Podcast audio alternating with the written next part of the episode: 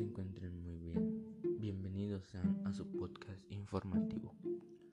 El día de hoy explicaré qué son los sistemas de gestión de calidad en los servicios gastronómicos, pues como su nombre lo dice, son sistemas para la gestión de la empresa u organización donde pues se planea, controla y mejora los elementos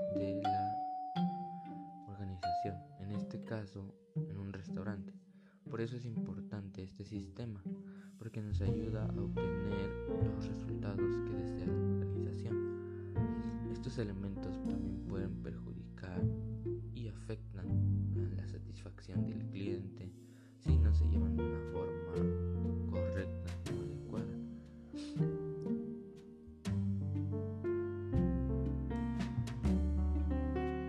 Existen diferentes